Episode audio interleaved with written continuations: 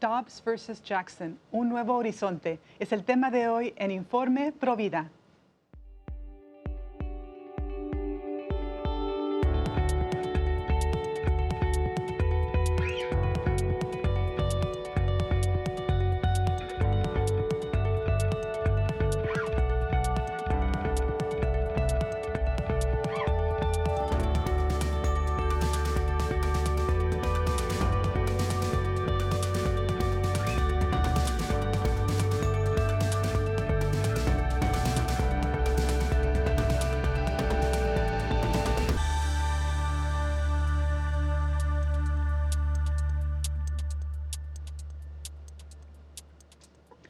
Amigos de EWTN, les saluda Astrid Bennett Gutiérrez. Están en su programa Informe Provida. Les saludo desde los estudios de EWTN en Orange County, en California. Y bueno, les tenemos unos invitados muy especiales el día de hoy. Tenemos a un matrimonio muy provida.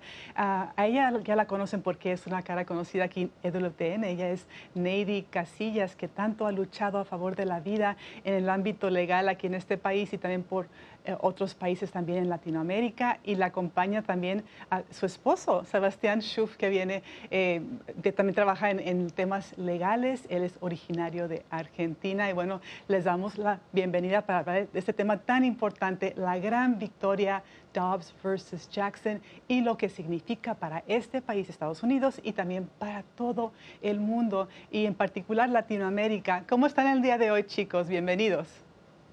Bien, muy bien. Muchas gracias, Astrid. Hola, Astrid. Mucho gusto de estar aquí con ustedes. Gracias por invitarnos.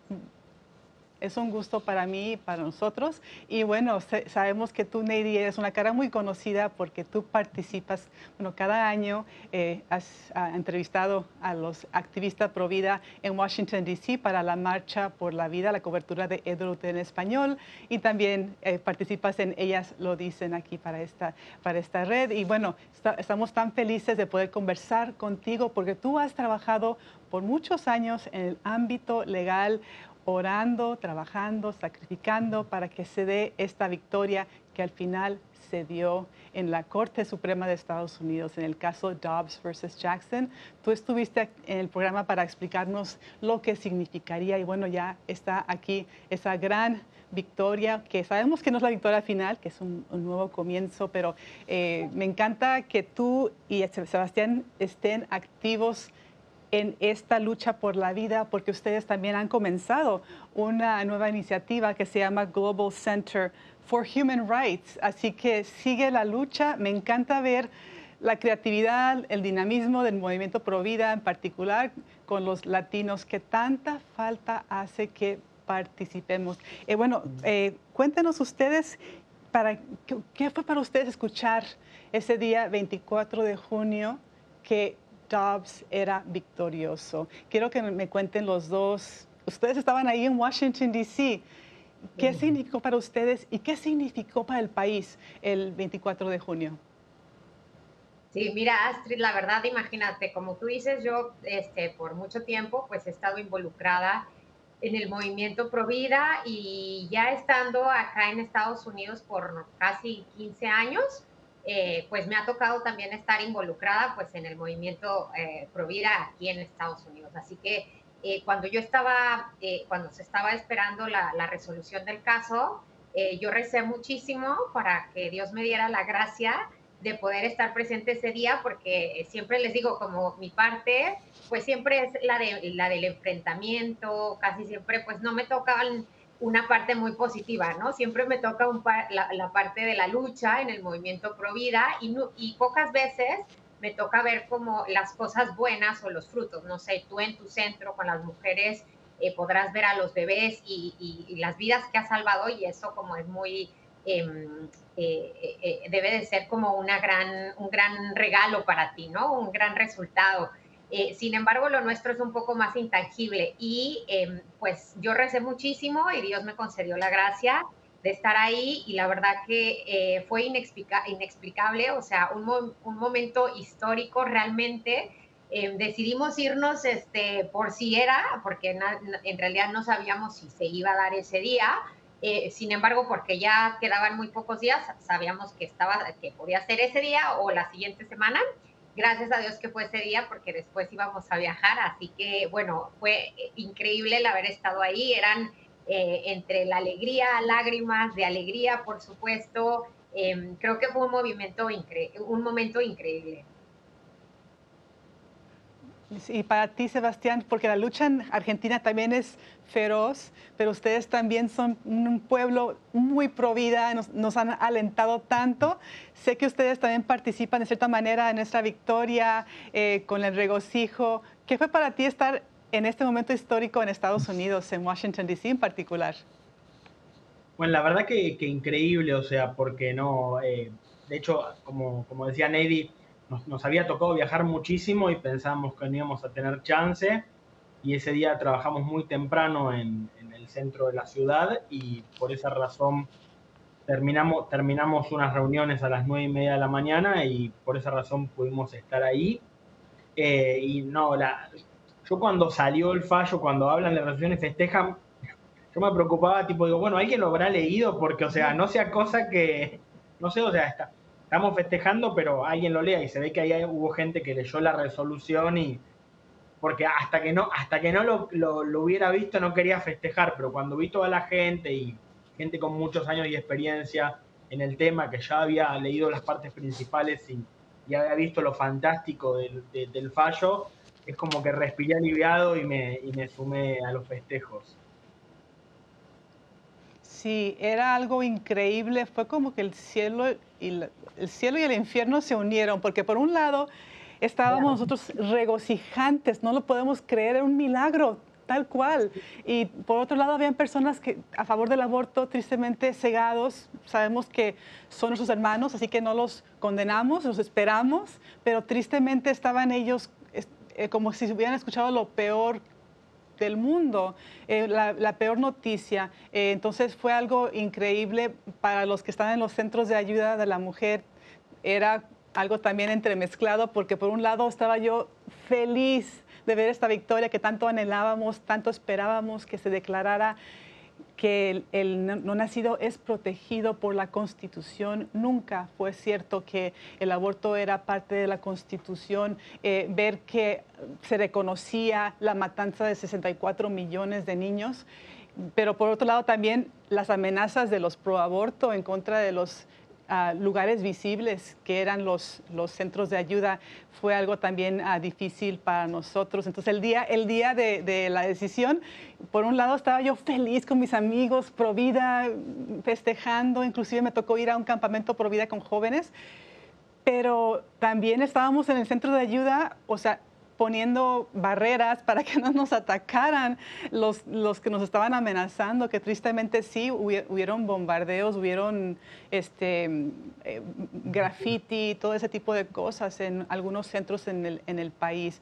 Pero fue algo, algo tan grandioso y, bueno, este, hasta el día de hoy estamos eh, felices, siempre agradecidos con Dios por, por, por esta victoria y este, les quiero preguntar a ustedes que quiero compartir algo que, fue parte de lo que decía ah, Sebastián, lo que es el hermoso em, eh, texto de la decisión de, la Corte Suprema, que por cierto se, se filtró un borrador antes de la decisión, cosa que nunca había pasado, que no sabemos al final quién fue el que lo filtró, pero eh, bueno, me parece muy extraño. Podría haber sido una táctica para poder controlar la decisión, amenazar a los jueces, pero eso no pasó. Los jueces siguieron firmes a favor de la vida y el juez Samuel Alito fue el que escribió la, la decisión de la mayoría. Dijo lo siguiente, quiero que ustedes reaccionen a esto. Guiado por la historia y la tradición que determinan los componentes esenciales del concepto de libertad ordenado de la nación, la Corte encuentra que la decimocuarta enmienda claramente no protege el derecho al aborto. Hasta la última parte del siglo XX no había apoyo en la ley estadounidense para un derecho constitucional a obtener un aborto. Ninguna disposición constitucional estatal había reconocido tal derecho. Hasta unos años antes de Roe, ninguna tribunal federal o estatal había reconocido tal derecho. Tampoco poseía ningún tratado académico. De hecho, el aborto ha sido durante mucho tiempo un delito en los Estados Unidos. esta es la verdad que se declaró abiertamente y que hemos, hemos vivido bajo la sombra de la mentira por 50 años, chicos, eh, porque ambos son abogados. ¿Cómo reaccionan ustedes ante esta declaración del juez Alito? Bueno, siempre es bueno que la verdad salga a la luz y que se refleje en las resoluciones que interpretan las normas, ¿no? Así que eso es, es muy bueno. El, fallo básicamente habla de, tres cosas. Primero, que no, no existe un derecho constitucional al aborto, como, como han afirmado erróneamente otros fallos. Lo segundo que dice es que las resoluciones que, que establecían ese, ese supuesto derecho constitucional al aborto, que son Roe versus Wade y el y la resolución Casey son erróneas. Eh, Alito dice, el voto de mayoría dice atrozmente erróneas desde el principio, lo cual es muy interesante. Y lo tercero es que dice, en todo caso, cuánto van a proteger la vida es una potestad de los estados. Este es un país federal y los estados tienen el derecho a, a que la gente, el pueblo, a través de sus representantes, decida cuánto quiere proteger la vida o no. Y es algo fantástico, ¿no? Nosotros creemos que se quedó un poco corto. Yo no, yo no soy abogado americano, pero no me parece que la Constitución sea neutral en cuanto al derecho a la vida. O sea, el fallo dice que la Constitución es neutral, que el fallo ni, ni prohíbe, ni permite, perdón, que la Constitución ni prohíbe ni permite el aborto. Lo cual, bueno, al final fue muy bueno porque es un avance enorme, muestra que el aborto es algo vencible y que genera, bueno, genera una tendencia en todo el mundo que va a ser va a ser muy buena e impresionante, pero, pero yo, creo que, yo creo que la Constitución sí tiene una posición, una posición que defiende el derecho a la vida y para esto no tengo que ser un constitucionalista americano, simplemente, o sea, sin vida no hay derechos, ¿no? Entonces, o sea, si la Constitución, no, la Carta Magna no protege la vida, difícilmente pueda garantizar la protección de otros derechos. Así que ese derecho aunque no esté expreso, es un derecho implícito de, toda constitución nacional. Sí, claramente, porque sabemos que biológicamente la tecnología ha avanzado muchísimo. 50 años de tecnología, eh, de, de, debate académico, sabemos que la vida comienza eh, en la concepción, en la fertilización. Estamos hablando de un ser humano, ahora se puede detectar latido de corazón desde los primeros días, es algo increíble. Que se siga negando que es un ser humano, que no merece tener derechos, es, realmente absurdo. Eh, cuando, se, cuando se emitió la decisión Roe vs. Wade hace 49 años en la Corte Suprema, que despenalizó el aborto en 50 estados y permitió el aborto todos los nueve meses, no hubo un debate académico, no les convenía que hubiera, eh, porque esto no era, no tenía que ver con biología, con la verdad, tenía que ver con la política y una ideología a favor de la muerte, fruto de la revolución sexual que se estaba dando, estaba en su, apogeo. Así que ahora se ha rectificado, aunque muchos no lo acepten, es la verdad y estoy de acuerdo contigo, debemos de ser más, eh, todavía más este, contundentes con, esta declaración, porque sí, es, algo, es, un, es un hecho irrefutable que es un ser humano desde la concepción, es lógico y, es verdad y se comprueba con la filosofía y con ah, la biología. Um, contigo hemos hablado de otros casos en Latinoamérica. Sabemos que hemos hablado sobre el, eh, el aborto en, en el caso Manuela en El Salvador, otros países.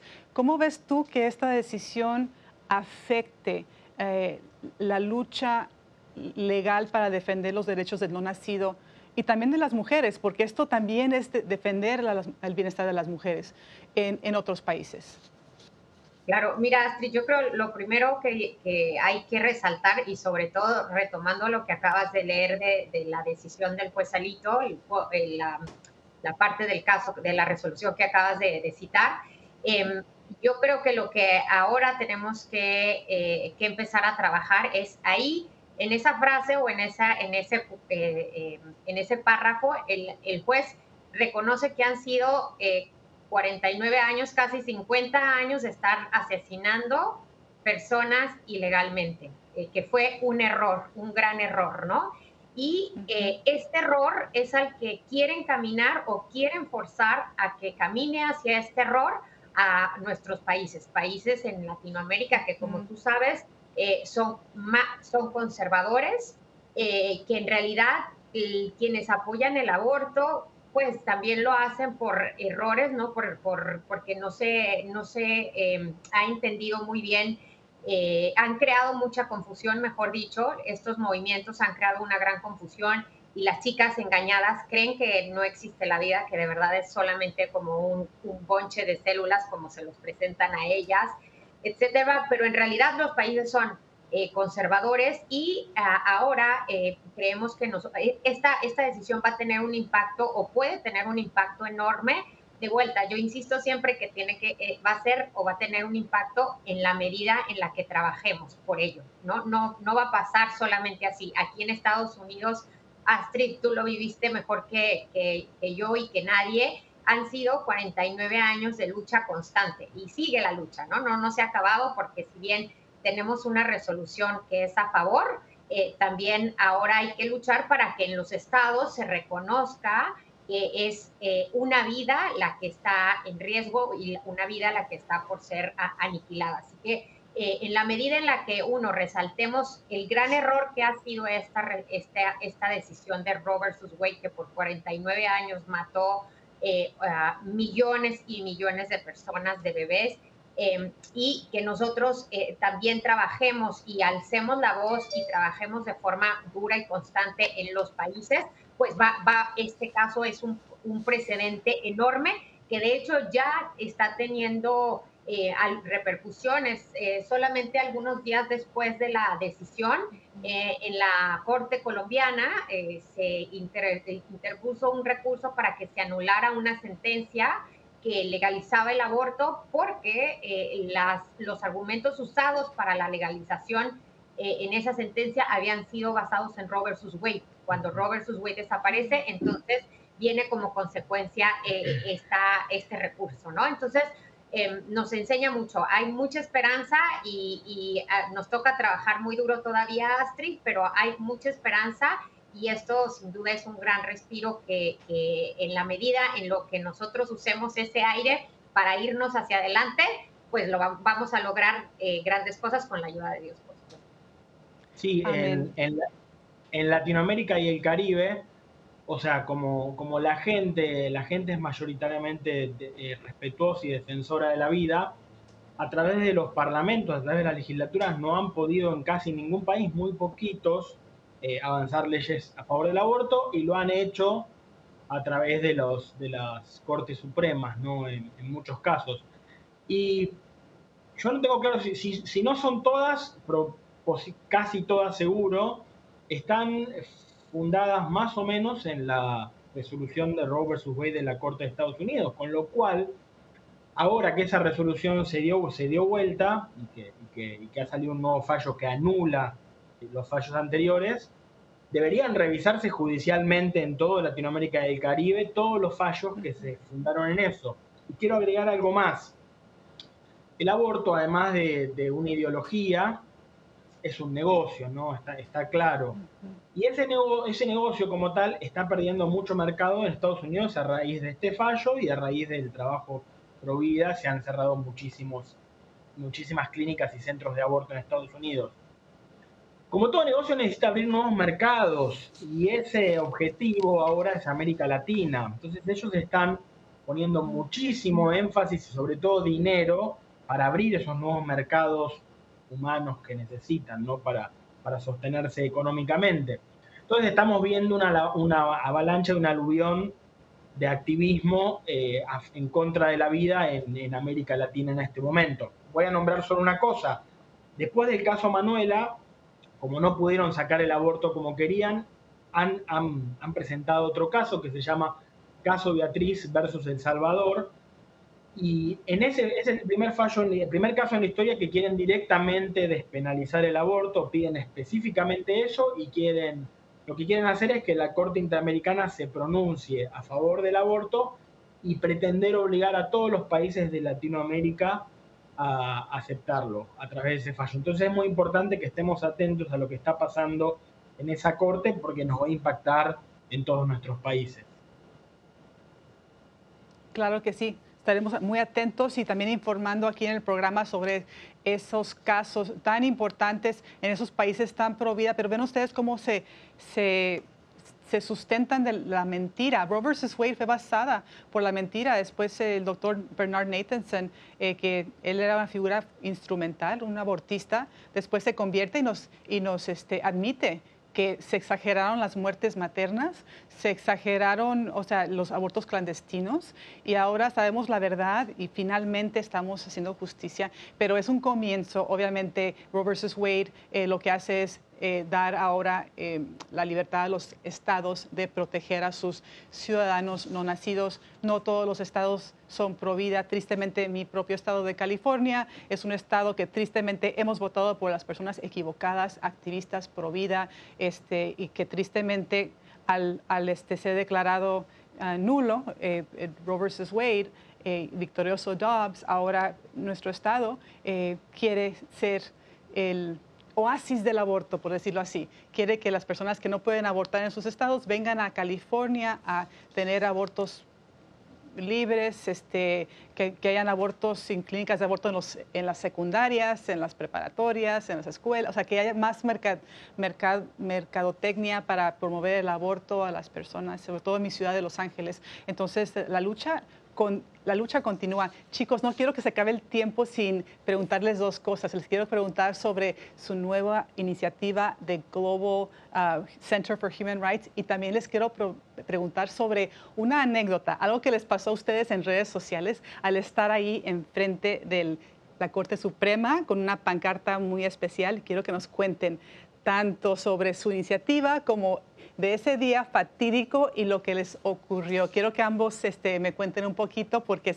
el tiempo siempre se acaba, sobre todo con eh, invitados como ustedes.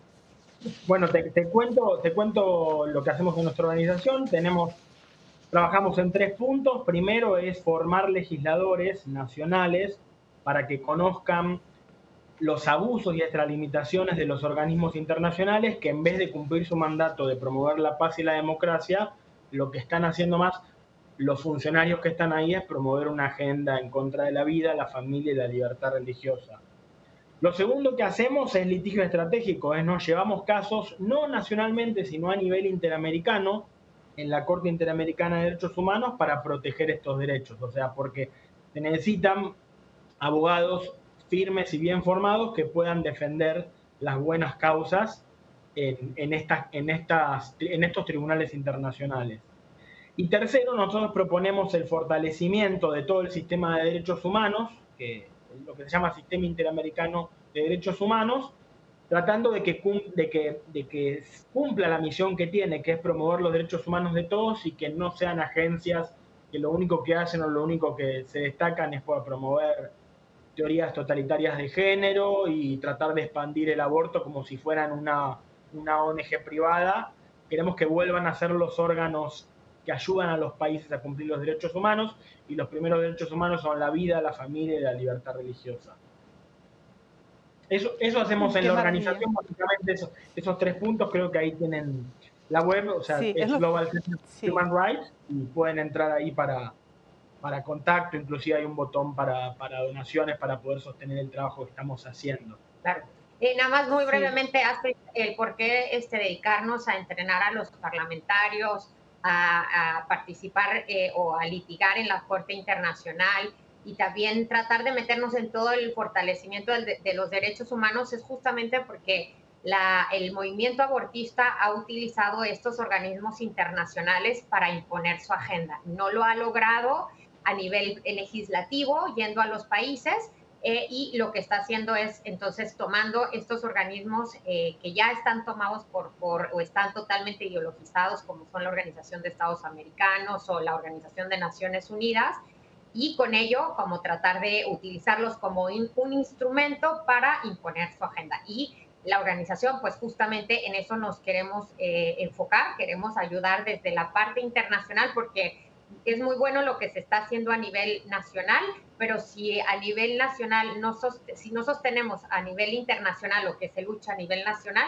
pues lo pueden tumbar desde arriba, como es el caso del Salvador, el caso que ya mencionó eh, Sebastián Beatriz en contra del Salvador. Si este caso eh, sale mal, pues el aborto va a ser impuesto a todas las naciones. Entonces, si no cuidamos lo que está sucediendo a nivel internacional, nos va a servir muy poco el trabajo que, hagamos a nivel nacional. Esto en el caso de Latinoamérica. Y bueno, eso en cuanto a la organización y brevemente lo que, lo que nos pasó a Astrid, bueno, eh, eh, estábamos nosotros muy contentos, felices, celebrando la vida este, y además en un gran día que había sido el día de em, el Sagrado Corazón.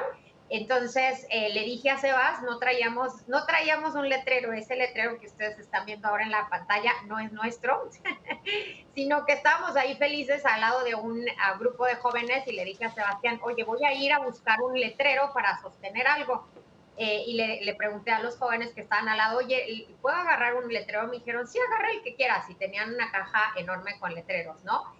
Y busqué, busqué y no me gustó ninguno. Y había uno tirado y es el letrero que este, ustedes acaban de ver, que dice nosotros adoptamos a tu bebé, ¿no? Y bueno, Sebastián y yo em, todavía no tenemos la bendición de tener un bebé y algunas veces hemos platicado justamente pues de la posibilidad de, de poder adoptar. Y además, pues tú sabes, Astrid, en el trabajo Provida, eh, en vez de, buscar soluciones como es la muerte, que eso nunca, nunca va a ser una solución buena ni para el bebé ni para su mamá, pues entonces hay que buscar opciones, como es la adopción, ¿no? Y la adopción, eh, yo creo que hay muchísima gente que está dispuesta a, querer a esos bebés, a tomar a esos bebés con total de que no sean eh, que no sean asesinados ese es nuestro caso, nos encantó el mensaje, este, teníamos este, este letrero y una amiga nos pidió una foto y posteó esta foto en sus redes sociales. Y se hizo de una manera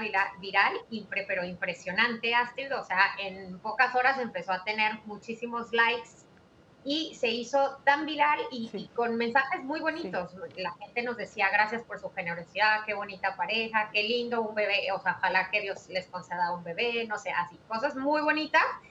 Y fue tan, tanto la, la, la, respuesta positiva que tenía que haber una respuesta negativa a todo esto, ¿no? Y entonces vino todo el movimiento eh, progresista, supuestamente progresista, ¿verdad? Que apoya el aborto, que dice apoyar a los inmigrantes, que dice apoyar a las mujeres latinas, que dice todo esto, atacarnos, atacarnos porque eh, teníamos un letrero, porque realmente estábamos dando una solución al, al, problema que ellos dicen que no existe solución. Si hay, nosotros se las ofrecimos. O ese letrero realmente transmitía esta, esta solución y, bueno, no les gustó porque pues desarma el argumento que ellos tienen, ¿no? Y por eso pues fuimos objeto de, muchísimos ataques eh, al punto que tuvimos que cerrar las redes por un momento para que esto se placara, ¿no? Porque bueno, mensajes de odio, todo lo que tú te puedes imaginar. Em, pero bueno, no nos, no nos este, arrepentimos porque sabemos que por algo también Dios nos llevó a ese día a la corte, por algo encontramos ese letrero y, tal vez ese algo es que nuestro Señor nos tiene a un bebé por ahí, entonces, bueno, em, estaremos felices de recibirlo y, nos da tristeza que la hipocresía, sí, de este movimiento, porque como te digo, dicen apoyar a la mujer y eso es una gran mentira. Claro. Claro que sí, la adopción es una bella opción. Les agradezco, chicos, su tiempo el día de hoy y felicitamos a, a Neri Casillas y Sebastián Schuff por eh, la iniciativa Global Center for Human Rights. Vamos a poner la información en redes sociales, Informe Provida por Facebook. Chicos, muchas gracias. Y a ustedes, amigos, acuérdense que todos los católicos somos Provida. Hasta la próxima.